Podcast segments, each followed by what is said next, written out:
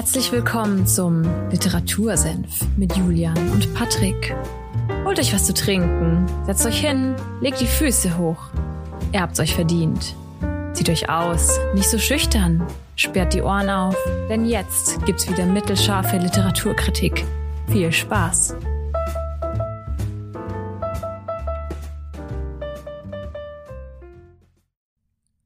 Literatursenf, Folge 102 am 1. Mai. Und alles, was sich reimt, ist gut. Hallo Patrick. Was ein Intro. Schön, deine Reimkünste sind auch noch da. Ja, hallo Julia, das ist schön, dass äh, du da bist, schön, dass ihr auch wieder da seid. Es ist der 1. Mai, es ist Feiertag, es ist Tag der Arbeit, haben wir gerade gelernt. Ja. Und wahrscheinlich gibt es auch sowas wie Maiwanderung und Tanz in den Mai und Hau mich tot. Aber uns freut es natürlich, dass ihr wieder eingeschaltet habt für eine neue Folge Literatursim, für ein neues, cooles Buch und diesmal einen richtigen Kultklassiker, den ich heute euch mitgebracht habe. Und der Juni hat mir vorher schon gesagt, dass er keine Ahnung hat von dem Buch und von dem Film, glaube ich. Und zwar ja, geht es heute. Die, die einzigen Sachen, die ich dazu beitragen kann, ist, ich kenne den Titel. Ja. Durch den Titel kenne ich sogar auch den Autor, also der Name war mir vorher schon bewusst und ich kenne die Zahl 42. Das ist alle, alles an Referenz, was ich zu diesem Buch habe. Mehr brauchst du eigentlich auch gar nicht wissen. Äh, perfekt. Nein, heute geht es tatsächlich um The Hitchhiker's Guide to the Galaxy oder auf Deutsch irgendwie ein bisschen sehr unglücklich übersetzt Per Anhalter durch die Galaxis von Douglas Adams. So, und du hast ja schon gesagt, du kennst das Ganze nicht und du hast ja nie davon was gehört. Aber es gibt mhm. einen, einen Kinofilm tatsächlich darüber, der, wann kam der raus? Ich glaube 2000 2001 tatsächlich. Oder 2008, irgendwie so in den, in den ja. frühen 2000ern. Ich habe mir den Trailer vorhin noch angeschaut ähm, und es sieht schon eher alt aus. Sieht schon, sieht schon nach frühen 2000ern aus. Ja, das Buch ist sogar noch älter. Das Buch ist von 1979 und eigentlich war das Ganze, Fun Fact am Rande, das ihr ein bisschen angeben könnt, wenn ihr noch nichts über das Buch wisst, das war eigentlich eine Radioshow von BBC. Also okay. Douglas Adams oder Douglas Noel Adams, 52 geboren, 2001 gestorben, also der Mann ist gar nicht so alt geworden. Aber er ist nicht mal 50 geworden. Du überlegst, 49 Jahre. Hm. Da ist er dann, da ist er dann gestorben, leider. Und er hat eine, eine Trilogie von fünf Büchern geschrieben dann am Ende. Also ihr merkt schon, das wird sehr humoristisch heute. Wow. Hat er das selber so betitelt? Oder? Ja, das ist eine Triologie, Triologie mit fünf Büchern und die beschäftigen sich mit dem Hitchhiker's Guide to the Galaxy. Und das Ganze war eigentlich wirklich angedacht als einfach eine Radio-Comedy-Show bei BBC Radio. Und das kam mhm. 78 raus. Und ja, ich weiß nicht, ob, das können wir uns jetzt eigentlich gar nicht mehr so vorstellen, aber früher gab es wirklich so Hörspiele im Radio. Und ich erinnere mich noch an einen Doku-Beitrag, da haben sie in den USA, glaube ich, The End of Worlds oder, oder War of Worlds oder irgendwie sowas, als würde halt eine Alien-Flotte die Erde angreifen. Im Radio mal, äh, so dieses Krieg der Welten haben sie da gespielt. Mhm. Und die Leute haben das geglaubt und es ein paar sind voll durchgedreht und haben sich irgendwie daheim eingeschlossen und dachten, die Welt wird angegriffen. Also so einen Einfluss okay. hatte das Radio früher. Jetzt ja, da sprechen doch auch hier fest und flauschig äh, Jan und Olli immer wieder mal drüber die ja beide. Mhm. Ja, die haben ja beide beim Radio angefangen, ne? Also, ja, genau, die da ihren Ursprung irgendwie hatten. Und genau, Jan bei Radio 1 oder so in Radio Bremen. Mhm. Und ich kann dazu irgendwie überhaupt nicht relaten. Das einzige Mal, wo ich in meinem äh, Leben Radio gehört habe, oder die einzigen Male, war, als ich früher halt mit meinen Eltern irgendwie im Auto gesessen bin, weil die halt einfach Radio gehört haben. Aber ich selber aktiv, ich meine, wenn ich jetzt mit dem Auto unterwegs bin, dann höre ich Nie Radio. Ich muss sagen, was ich ganz gerne mal angehört habe, war auf Antenne Bayern oder, oder ähm, Bayern 3, eins von beiden, gab es mal so eine Sendung Mensch Otto. Hieß die, die okay. kam immer so neun, zwischen 19 und 20 Uhr. Und es war oft die Zeit, in der ich aus dem Training heimgefahren bin von der äh, benachbarten Stadt oder abgeholt wurde von meinen Eltern, weil ich noch jünger war. Und da kam das immer und da hat der Radiomoderator irgendwelche Leute aus Bayern interviewt. Mhm was du, dann hat er mit denen über irgendwas geredet. Waren Musiker dabei, Kabarettistin, äh, Künstlerinnen, alles Mögliche. Und das fand ich immer sehr interessant, diese Talkshows. Und ganz ehrlich, ein Podcast ist ja nichts anderes. Nur, dass eine Radioshow live ist. Ja. Oh, wenn man, kann man so drüber nachdenkt. Aber wir wollen heute über The Hitchhiker's Guide to the Galaxy reden. Und du hast schon gesagt, die Zahl 42 fällt dir ein. Ja, also dieses Meme mit der Zahl 42 kennt man, finde ich, ja sowieso. Dadurch, dass ich mir jetzt hier, äh, du hast mir den YouTube-Link zu, hier heißt der Thug Notes. Der Thug Notes. Kann man nur empfehlen, falls ihr mal eine lustige Buchzusammenfassung anschauen wollt, dann müsst ihr euch das Video von Thug Notes auf ähm, YouTube anschauen. Das ist ein Kerl, der das, ne? ja, das ist aber ziemlich witzig zusammenfasst, wenn ihr auf ähm, so eine Art von Comedy steht. Ja. Ja, aber die Zahl 42, das stimmt, das ist die Antwort auf alles übrigens. Und da gibt mhm. es auch tatsächlich ein, ein tolles Zitat aus dem Buch. Ich habe da wieder so ein paar rausgeschrieben. Fang einfach mal mit dem an. Das Ganze okay. geht folgendermaßen. All right, said Deep Thought. The answer to the great question, yes, of life, the universe and everything, said Deep Thought. Yes, is, said Deep Thought and paused. Yes, is, yes, 42, said Deep Thought with infinite majesty and calm. infinite majesty. Ja, aber was, was Deep Thought eigentlich ist und wie dieses Ding auf diese Antwort kommt, dazu kommen wir im Laufe der Folge noch. Endlose Majestät. Die endlose Majestät. An sich geht es in diesem Buch um zwei Hauptcharaktere oder vielmehr um einen Hauptcharakter, nämlich den guten alten Arthur Dent, der mhm. in Großbritannien lebt und sein Tag fängt scheiße an. Nämlich er wacht auf und ist ziemlich besoffen noch irgendwie oder hat einen Kater und erinnert sich nicht so wirklich ganz an den, an den äh, Pub, in dem er an dem Abend vorher war. Und dann stehen auf einmal so Bulldozer vor seinem Haus und wollen sein Haus abreißen. Weil es soll eine Umgehungsstraße gebaut werden. Und sein Haus ist wirklich so das einzige Haus, das da steht. Und mhm. sonst außenrum ist nichts mehr. Und dann kommen die und sagen, ey, dein Haus muss weg, da muss eine Umgehung hin. Und der findet es natürlich gar nicht so geil und fängt dann an, sich vor den Bulldozer zu legen und sagt so, nee, ihr fahrt, da, ihr fahrt nicht über mein Haus drüber, ich bleib hier liegen und dann könnt ihr nichts machen. Mhm. Dann fängt erstmal so eine Diskussion an und dann kommt aber sein grandioser guter Freund, der Ford Perfect, natürlich auch ein wunderschöner Name, der kommt vorbei und sagt ihm, Arthur, du hast keine Zeit hier rumzuliegen, wir müssen los, die Welt geht unter. Und er weiß gar nicht, was los ist. Wie, wo kam der her? Er kommt einfach vorbei. Okay. Also er kommt vorbei mhm. und ist sehr aufgeregt und versucht ihn die ganze Zeit zu überzeugen, in den Pub zu gehen, um zu trinken. Und das ist gerade so 12, 12, Uhr, 12 Uhr mittags. Und er sagt immer nach dem Motto, wir, wir, müssen, wir müssen trinken, die Welt endet. Also the world is going to end, we need to drink. Okay. Und es gibt auch keine Diskussion darüber. Also sie gehen dann in den Pub und dann fangen sie an zu saufen. Und der Arthur muss äh, drei Bier auf einmal trinken, weil also die Welt geht ja oder, also musst du natürlich hydrieren. Das ist auch die einzige, die einzige Erklärung, die der Ford ihm dafür liefert. Und er will ihn so langsam darauf vorbereiten, dass die Welt wirklich untergeht. Denn nicht nur die städtische Landesverwaltung oder Autobahnmeisterei möchte eine Umgehungsstraße in dieser britischen Stadt bauen, sondern eine Spezies von Aliens, nämlich die Vorgons, möchten eine intergalaktische Umgehungsstraße bauen und die Erde ist im Weg. So. Mhm. Und die Bevölkerung der Erde, der Mensch, wird als so äh, primitiv eingestuft, dass er nicht in der intergalaktischen Föderation teilnehmen kann. Und das heißt dann einfach, naja, die sind ja überflüssig, die können wir einfach zerstören. Und dann kommt dann so ein Riesenschiff und announced einfach nur, ja, äh, tut mir leid, liebe Erdbewohner oder hergehört, ihr Primaten, äh, wir bauen eine intergalaktische Umgehungsstraße und euer Planet wird zerstört. Okay. Und äh, schönen Tag noch. das passiert dann auch, die Erde explodiert und der Ford macht aber das, was man natürlich in dieser Situation als einziges logisch machen kann. Er fährt per Anhalter. Nämlich er streckt seinen Daumen hoch und es gibt einen intergalaktischen Anhalterring, mit dem du bei irgendwelchen Raumschiffen ja eine Mitfahrgelegenheit dir erschnorren kannst und dann sind sie auf einmal auf einem Alienschiff. okay. Es ist, ein, es ist ein verdammt weirdes Buch. Und es, es wird ganz schön schnell eskaliert. Es, ist, es eskaliert mega schnell am Anfang und äh, der Arthur, denn der weiß auch gar nicht, wie ihm gerade geschieht. Er hat auch nur einen Bademantel an. Und die einzige Frage, die ihm Ford Und Adiletten, hoffe ich. Das weiß ich gerade gar nicht. Also im Film könnte es sein, dass sie umgesetzt haben. Im Buch wird ist, glaube ich, nicht direkt beschrieben, welches äh, Schuhkleid er trägt. Oder welches Schuhwerk. Das äh, wäre ein interessanter Nebenfakt. Aber was der Ford ihn tatsächlich fragt, ob er eine wichtige Sache dabei hat. Und das ist nämlich ein Handtuch. Und ein ist Handtuch. Ein Bademantel nicht irgendwie auch ein Handtuch?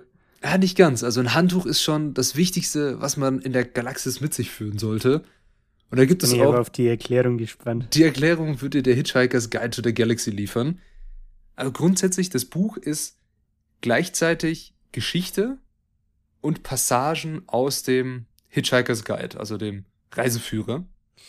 Also ist das im Buch wirklich quasi ein Dokument, das es genau. gibt? Genau. Also nicht okay. direkt ein Dokument, sondern wie so ein, so ein kleines Tablet, das alle möglichen Informationen hat, die du dir vorstellen kannst. Aha. Und da, das, also der Ford hat so ein Ding und es ist auch das wichtigste Utensil, was er immer bei sich führt, weil da zu allen möglichen Sachen irgendwas drinsteht.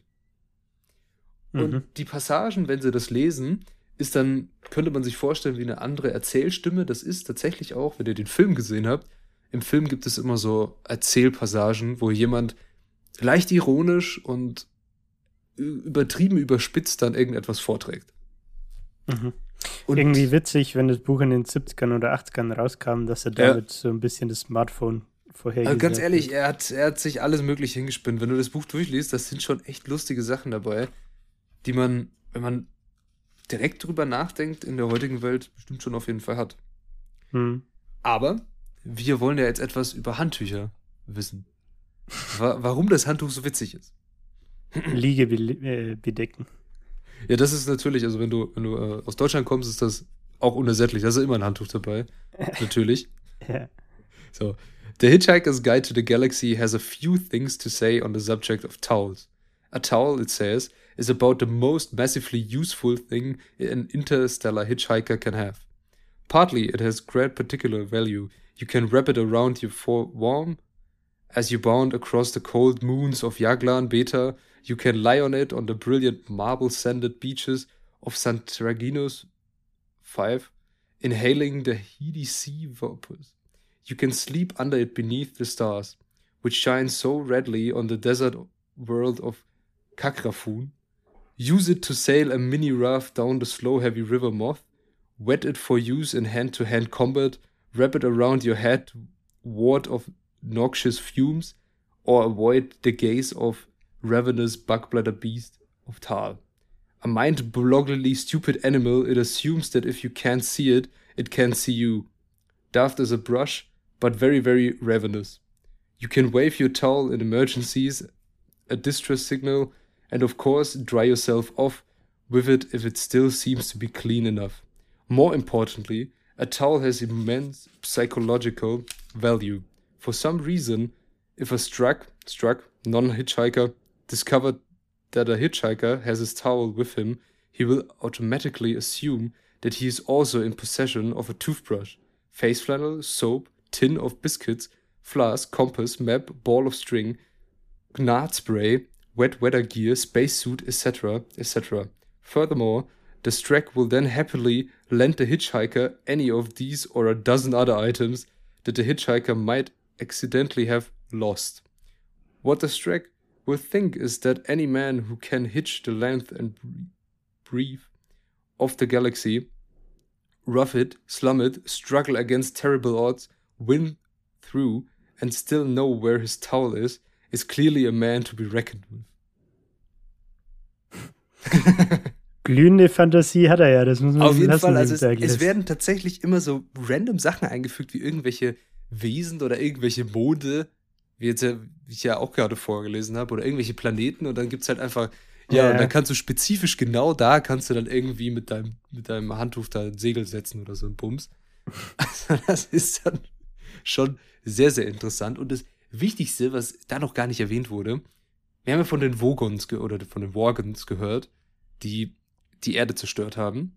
Und mhm. auf denen ihren Schiff kommen sie durch diese, dass er einen Finger hochstreckt und quasi per Anhalter fährt. Mhm. Und die haben panische Angst vor einem Handtuch. Und es wird okay. aber auch nicht wirklich erklärt, warum, sondern sie haben einfach Angst davor. Und das Lustigste ist, dass diese Worgons, da gibt es auch eine total lustige Passage über die, die kannst du dir vorstellen wie die extremen Beamten der Galaxie. Die stehen okay. total auf Bürokratie. Das ist denen ihr Ding. Und Haben sie dann auch einen Antrag ausgefüllt, um die Erde zu zerstören? das ist tatsächlich sehr, sehr lustig, weil es geht auch im Film und im Buch einmal um einen Antrag, den sie finden müssen, damit sie entweder von dem Schiff dürfen, obwohl sie werden rausgekickt, aber die wollen irgendwas haben und dann müssen sie einen Antrag holen. Mhm. Und eigentlich die lustigste Passage über einen Vogon ist die, die ich jetzt auch rausgeschrieben habe und die und euch natürlich zu Gemüte fühlen möchte. Here is what to do if you want to get a lift from a Vogon. Forget it. They are one of the most unpleasant races in the galaxy. Not actually evil, but bad tempered, bureaucratic, officious, and callous. They wouldn't even lift a finger to save their own grandmothers from a, the ravenous blackbladder beast of Tral, without orders signed and triplicate, sent in, sent back, queried, lost, found, subject to public inquiry, lost again, and finally buried in a soft peat and recycled as firelighters. es, es geht auf einmal so von 0 auf 100 und ich finde, man merkt in diesem Buch sehr, sehr stark, dass es britischer Humor ist. Also ich mhm. habe selten so gelacht bei einem Buch, weil es einfach so stumpf dumm ist. Ja. Ich meine, ich muss aber sagen, ja. jetzt, was mir so ein bisschen aufgefallen ist, dass es, äh, ich weiß nicht, wie es beim Lesen ist, aber wenn du es jetzt vorgelesen hast, dass man schon auch ab und zu ins Stolpern kommt, zum Beispiel mit den ganzen Planetennamen und so. Ne? Ja, ja, auf jeden Fall. Also es ist auch, ich habe eine Ausgabe von Reklam tatsächlich. Da kann ich jedem nur empfehlen, die Reklamausgabe, wenn ihr das Buch lesen wollt auf Englisch, holt euch die Reklamausgabe, weil da stehen unten Wörter, die man nicht für, oder es stehen einfach die Vokabeln drunter. Von mhm. irgendwelchen Wörtern, die doch sehr schwer verständlich sind in dieser Situation oder vielleicht was anderes meinen könnten. Das macht schon Sinn. Also das Buch wird auch oft analysiert, wenn man englische Literatur studiert oder sowas, weil es einfach ein Klassiker der Popkultur ist. Mhm. Es ist so, dass eins der ersten Bücher, in denen auch einfach mal dumm Science Fiction ausprobiert wurde. Und halt, es ist wirklich, ja es basiert auf wissenschaftlichen Grundlagen ab und an mal und es ist halt einfach hochgesponnen. Also es gibt dann einen, einen Antrieb von einem Raumschiff, mit dem sie dann immer unterwegs sind. Und der nennt sich, Moment, das muss ich wieder raussuchen, und zwar der nennt sich der Infinite Improbability Drive. Okay. Also der unendliche Unwahrscheinlichkeitsmodus, mhm. ja, Antrieb, und was der Ganze macht, also im, im Film ist es auch sehr lustig dargestellt. Du möchtest, sagen wir, du möchtest irgendwo hin. So, jetzt ist das Problem, dass du könntest da zwar ein Ziel eingeben, aber es ist natürlich sehr unwahrscheinlich, dass du mit diesem Antrieb dahin kommst. Und während du dahin fliegst, bist du auch nicht mehr das, was du warst, sondern kannst irgendwas anderes sein. Es gibt unendliche Möglichkeiten, wie du dann. Schrödingers Reise oder was? Genau, wie du dann ankommst. Zum Beispiel gibt es einen äh, Satz aus der Zusammenfassung, und das ist da auch wirklich passiert. Arthur inadvertently saves them by activating the infinite improbability drive improperly, causing the heart of gold to remain in Margareth and for the missiles to transform into a sperm whale and a bowl of peatiness. Also, ja, er hat ihn andersrum angemacht und an die Raketen, die auf sie geschossen wurden, in unter anderem einen riesengroßen Wal mhm. verwandelt. es ist sehr stumpf. Irgendwie, ja, irgendwie wirkt es so, als hätte er sich hingesetzt und sich einfach mal. Ich finde, es wirkt teilweise ein bisschen so, als hätte das ein Kind geschrieben, das einfach so random Sachen da reinwirft. Weißt du, was ich meine? Ja. So wie wenn du so einem Kind so ein Blatt Papier gibst und sagst, mal mal was, sondern sind auf einmal irgendwelche random Sachen draus. es gibt dann auch, also, sie sind halt ja auf diesem Schiff der Wogons, da waren wir am Anfang noch. Und wir haben ja gelernt, dass das ziemlich un, ja, gemütliche Kollegen sind. Schauen auch aus wie, wie so halbe Schweine, nur ein bisschen dicker und laufen auf zwei Beinen. Und okay. was machen die natürlich, wenn sie jemanden gefangen nehmen? Sie würden ihn ja nicht gleich umbringen, sondern. Erstmal Papierkram ausfüllen. Ja, das natürlich auch, aber die Vogons, die sind, große Poeten. Also sie stehen auf Poesie und Gedichte, aber ihre Poesie ist extrem schlecht. Und jeder, der jemals ein Gedicht von ihnen gehört hat, kann froh sein, wenn er noch lebt und nicht dabei gestorben ist. Okay. in der gibt es dann so eine Passage vom Hitchhiker's Guide of the Galaxy, wo sie sagen, naja, aber tatsächlich ist ähm, die Poesie der Vogons nur die drittschlimmste in der Galaxis. Genau hinter denen. Und dann kommt halt irgendwie irgendein Name, den er wieder erfunden hat.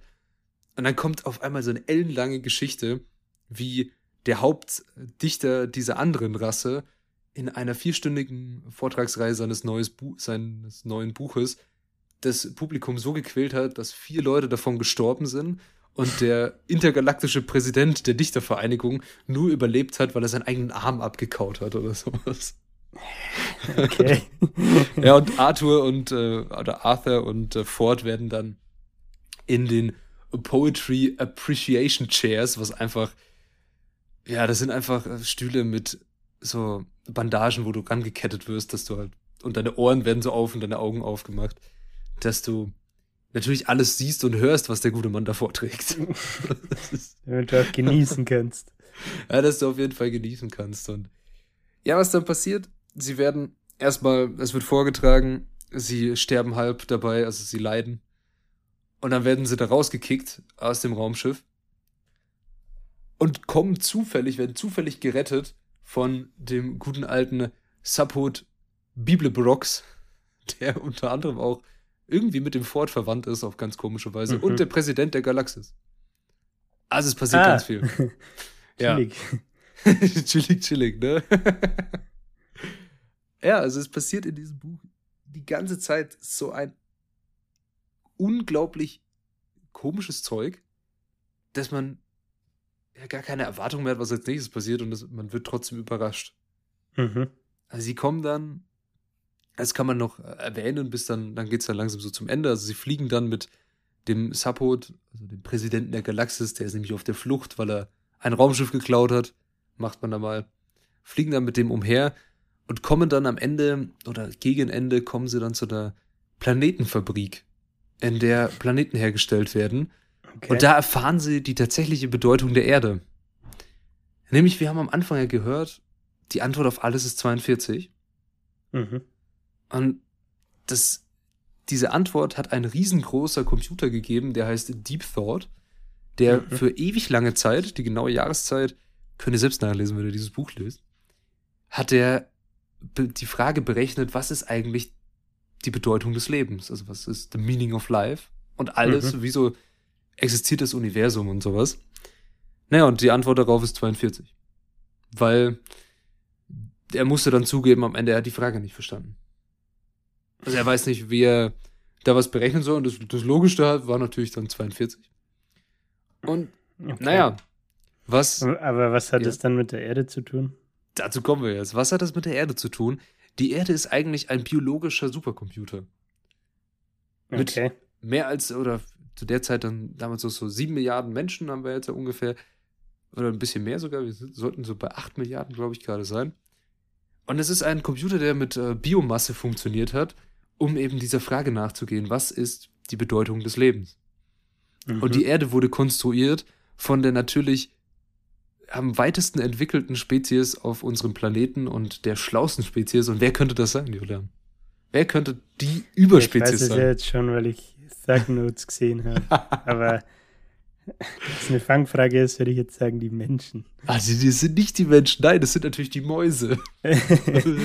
ja, du hast das Vorbereitungsvideo gesehen. Das sind die Mäuse, die dann auch tatsächlich da unterwegs sind. Und der Arthur, der fällt natürlich aus, äh, aus allen Wolken, weil das überhaupt nicht rallt. Also, er ist so, sowieso die ganze Zeit immer nur in seinem Badewantel und versteht eh nicht, was abgeht.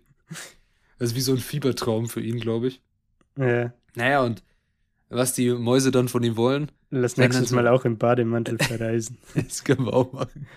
Was die Mäuse dann von ihm wollen, die sagen dann so, ah nee, also die Erde nochmal bauen, äh, alter, Riesenarbeit, scheiß drauf. Aber dein Gehirn schaut ziemlich gut aus. Schmackhaft aus. Da können wir bestimmt die Antworten, die wir wollen, rausziehen, weil du weißt ja noch, wie die Erde so war. Wir wissen es ja nicht mehr. Und dann wollen sie sein Gehirn haben und äh, sie fliehen und beschließen tatsächlich dann zum Restaurant am Ende des Universums zu gehen. Und das ist dann das zweite Buch der Trilogie mit fünf Teilen. Mhm. Und eine, eine Person, die das Buch so lustig noch macht und auch den Film extrem lustig macht, haben wir noch gar nicht erwähnt. Er ist keine Person, sondern er ist ein Roboter. Mhm. Ein sehr intelligenter Roboter mit aber menschlichen ähm, Emotionen oder sie wollten ihm Emotionen geben. Und was ist daraus geworden? Dieser Roboter ist so extrem depressiv, es ist äh, viel zu witzig. Also, okay. Er ist Marvin und er ist einfach ein depressiver Roboter, der ein unfreiwilliger Sklave des Schiffs ist, weil er muss durch seine Programmierung diesem Schiff gehorchen und dem Besitzer des Schiffs, auf dem mhm. sie sind aber er kann seine Meinung offen kundtun und seine Meinung ist immer, ich habe eh keinen Bock auf alles und alles ist scheiße. Zum Beispiel, der letzte Satz der Zusammenfassung ist, Marvin became bored and explained his view of the universe to the police officer's spaceship, causing it to commit suicide. also er hat einem anderen Computer erzählt, wie er das Universum sieht und ja, die logische Schlussfolgerung, was der andere Computer gesehen hat, ist äh, Selbstzerstörung. Ja. Auch nicht schlecht. Es sind auch ultra dumme ähm, Kommentare von ihm oder halt viel zu lustige. Unter anderem, Here I am, brain the size of a planet, and they tell me to take you up to the bridge. Call that job satisfaction?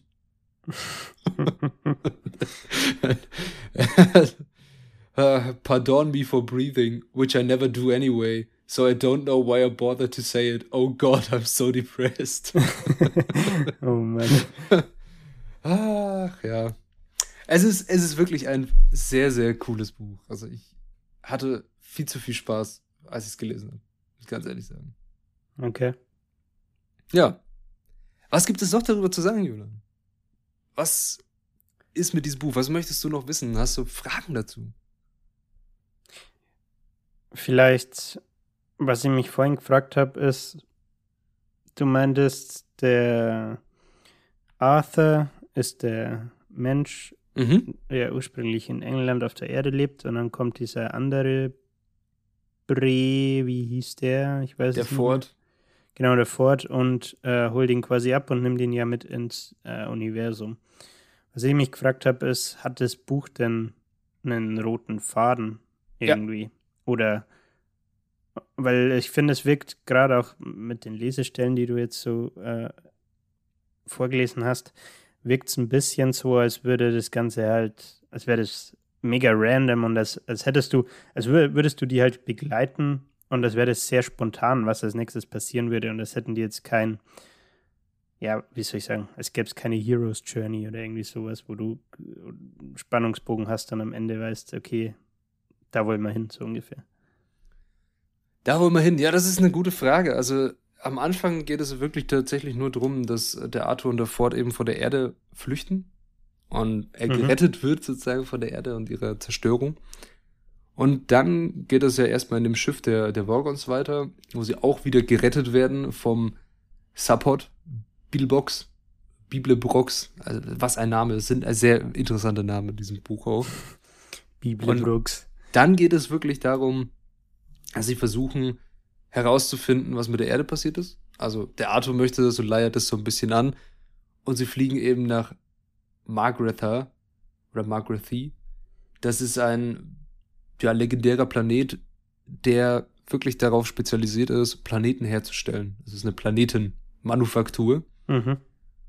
Und da erfahren sie dann tatsächlich die, naja, was mit der Erde war. Also, warum die Erde existiert hatte, wer die gebaut hat und dass sie gebaut wurde überhaupt.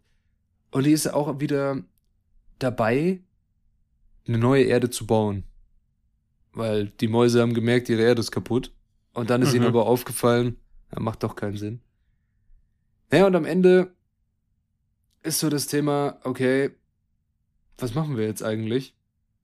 Und dann überlegen sie sich, zu dem Restaurant am Ende des Universums zu fliegen. Und was da genau passiert und warum sie das machen wollen, das erfahrt ihr natürlich, wenn ihr das Buch selber lest. es ist schon, okay. es ist schon ein roter Faden drin. Auf jeden Fall. Also die Geschichte ist halt, ich finde, die, die lebt auch, weil sie einfach so witzig ist. Und so random. Mm. Also du, du willst halt wissen, was passiert als nächstes. Was, was kann noch passieren? Ich meine, Raketen fliegen auf die zu der drückt irgendeinen Knopf von diesem Antrieb falsch und auf einmal wird aus der Rakete ein fetter Wal Und auf einmal bist du in den Gedanken des Wals und der Wal fragt sich, wieso existiere ich? ich habe ja vorher nicht existiert. Und dann fällt er irgendwo runter und macht ein Riesenloch und reißt ein Portal auf, zum Beispiel. Also sowas okay. passiert in diesem Buch. Oder du bist auf einem Alienschiff und was machen die? Die tragen dir ein Gedicht vor und wollen dich damit quälen. also wirklich für alle Probleme wird auch irgendwie tatsächlich irgendwas random erfunden, ne?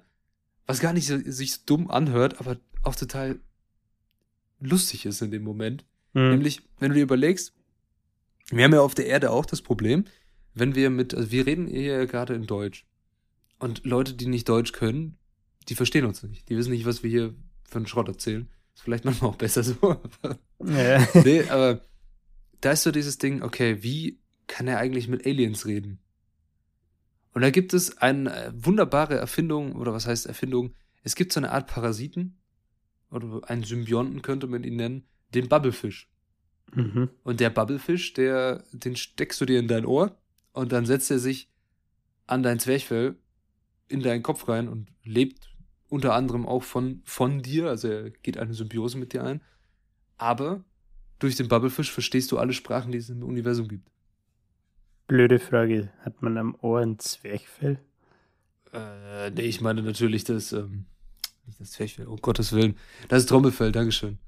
Ich war, ich war, Sie erblicken mich sehr, sehr verwirrt. Sie erblicken mich, du alter Mediziner. Ach, je, ja. Aber ein ja, Gerade mal die Kurve gekriegt. nee, aber das wäre zum Beispiel der Bubblefish. Und mhm. Ideen aus diesem Buch sind auch in der Realität ja an ver verwendet worden. Unter anderem bei der Namensgebung. Also Bubble kennen wir auch als Lernplattform. Es gab auch mal eine Online-Kartei, die hieß irgendwie Bubblefish tatsächlich, die sich okay. danach benannt hat. Also es gibt, dieses Buch hat immer noch heftige Auswirkungen. Ich meine, klar, die Zahl 42. Am ja. 25.05. ist der International Towel Day. Wo sie auch nicht vorher. Daher. Es kommt auch daher, ja, weil du oh. brauchst immer ein Handtuch. Das ist das Wichtigste, was ein, wie gesagt, das ist das Wichtigste, was ein Hitchhiker dabei haben kann. Oder ein Handtuch bist du aufgeschmissen, Mann. Ich würde noch die Adiletten hinzufügen. sind die auch so, so sinnvoll, die mitzunehmen? Die sind essential. An sich muss ich sagen, ich habe noch nie so einen lustigen Schreibstil gesehen. Vor allem im Englischen nicht. Weiß nicht, wie das Buch im Deutschen ist. Ich glaube, es ist weniger lustig, weil dieser britische Humor ist sehr selbstironisch und extrem ja, ironisch. Ich kann mir vorstellen, dass es schwer ist, den Humor in Deutsch rüberzubringen, weil es nicht so prägnant ist wie auf Englisch. Ne? Ja. Es ist halt auch, dass so, du, du hast diesen Erzähler, der dir irgendwas erzählt, beziehungsweise diese Passagen aus dem Hitchhiker's Guide und die schweifen halt total ab. Also es sind so, wir haben es ja vorhin schon, okay, du kannst mit deinem Handtuch dich irgendwo hinlegen auf die schönen Rosenmonde von Javin 4 oder sowas. Das Star Wars Side Fact hier. Aber dann, dann liegst du da und denkst dir, boah, geil. Aber wieso steht es da in diesem Buch, wenn du irgendwas über ein Handtuch wissen willst? um, ich muss sagen, ich finde das Buch super. Ich kann ihm nur 5 von 5 oder 10 von 10 oder was auch immer geben. Weil ich finde das eins der witzigsten Bücher, die man lesen kann. Ich habe heute Senf gekauft. Du hast heute Senf gekauft? Wo wir gerade bei Senfgläsern sind. du hast heute Senf gekauft, dann schmeißt das Senfglas auf dieses Buch draus. Aber es gibt bestimmte schönere Ausgaben als die, die ich habe. Ich habe einfach nur so eine, so eine rote Reklam. Ich finde es aber cool, weil Reklam ist ja doch sehr seriös. Der mhm. Ver Verlag, ne? Also da kannst du die, oder könnt ihr unter anderem auch äh, Schiller, die Räuber oder Faust von Goethe kaufen. Oder Hau mich tot, was es da alles für Klassiker gibt. Aber hier steht tatsächlich unten drauf, ich jetzt mal auch in die Kamera. Ach, das sind diese kleinen Büchlein. Genau, diese kleinen Bücher. Etze. Da äh, steht auch einfach aus drauf. Der Schule, ne? Ja, don't panic. Und das ist, steht auch auf dem Hitchhiker's Guide to the Galaxy. Keine Panik. Okay, das wollte ich noch fragen, weil das steht in deinen Notizen auch, das Buch Don't Panic. Und dann dachte ja. ich mir so, hä, ist das ein Alternativtitel oder wo kommt das her? Wo kommt dies her? Nee, das ist tatsächlich der Untertitel des Buches weil das steht vorne auf dem Hitchhiker's Guide drauf. Mhm. Keine Panik, es gibt für alles eine Antwort. I see. ja. Okay. Also an sich, ich muss sagen, als meiner Lieblingsbücher, ich könnte es immer wieder lesen, weil es verdammt lustig ist. Es ist einfach so ein Ding. Ja. Also ich, ich möchte nochmal den, den, ja. Den Kerl aus dem YouTube-Video äh, Thug Notes aufgreifen. Man, I gotta say, my, my dude Douglas Adams got some jokes, man. Irgendwie so hat er formuliert. he, got, he got some jokes. Ah, Mann, Alter. Aber, naja, es, äh, vielleicht eine Sache noch zu dem, zu dem Humor am Ende, also ein Zitat, das das Ganze schön abrundet. Und dann, dann können wir abmoderieren hier und dann entlassen wir euch in, in Lesespaß mit diesem Buch. Ich hoffe, ihr legt euch zu. Das ist natürlich wieder mal keine Werbung, aber ich kann da nur eine absolute Leseempfehlung aussprechen. So ein Zitat. You know, said Arthur, it's at times like this when I'm trapped in a Vorgon airlock with a man from Beetlejuice and about to die of asphyxiation in deep space that I really wish I'd listened to what my mother told me when I was young. Why?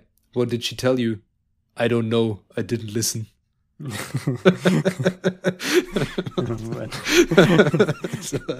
Been there, done that. genau das halt, ne? Oder, ja. Ach, ja, oder wenn dann immer Marvin irgendwelche Sachen einstreut in dieser Geschichte zum Beispiel so, there's only one life form as intelligent as me within 30 parsecs of here and that's me. okay. Dankeschön. Ja, Julian. Was haben wir nächste Woche vor? Ja, ich habe es äh, ja. in den letzten Folgen schon mal angekündigt. Oh, wir machen jetzt, den Iceman. Äh, werde es heute, glaube ich, sogar noch fertig lesen. Ähm, es geht um die Wim Hof Methode. Äh, was heißt das? Im Endeffekt geht es um drei, er nennt Säulen, auf denen diese Methode basiert, und zwar Mindset, äh, Kälte und Atmen.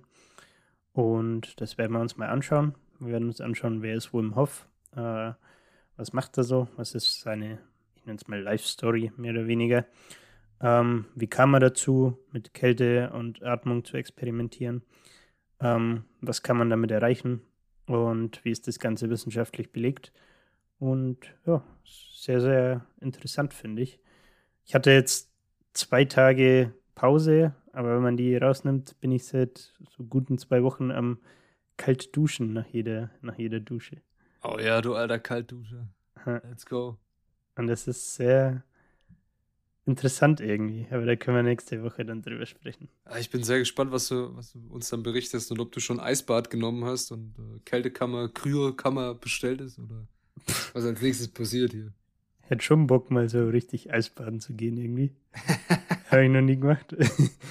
ja, ich bin, äh, ich bin sehr gespannt. Also, ich, mich interessiert das auch, diese Thematik mit kalt duschen, beziehungsweise kalt schwimmen und sowas. Ich finde das Schwimmen auch immer geil. Aber so diese Eisding, das ist halt so, ja, diese Komfortzone, innerer Schweinehund, nenn es wie du willst. Die Ablehnung ist immer noch da. Aber ich bin gespannt, was er da sagt.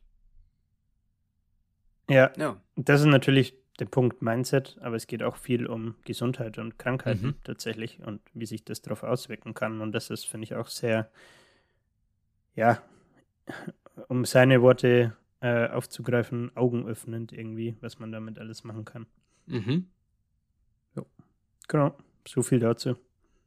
Ja, dann äh, natürlich. Ich freue mich auf nächste Woche. Ich bedanke mich für alle, die eingeschaltet haben und auch, dass du wieder da warst, Julian. Danke dafür.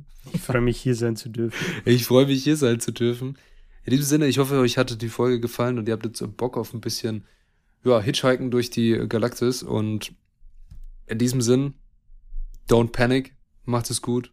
Danke fürs Einschalten. Ciao. Jo, ich schließe mich an. Danke fürs Zuhören. Ähm, wie immer, ihr dürft uns natürlich gerne auf Spotify, Spotify oder auf Apple Podcasts bewerten. Ähm, ja, Instagram at Literatursenf, lasst gerne Kritik oder Anregungen da. Und ansonsten habe ich nicht mehr viel zu sagen. Ich werde mir jetzt was kochen. Ich weiß zwar noch nicht was, aber mal schauen, was der Kühlschrank so hergibt, ne?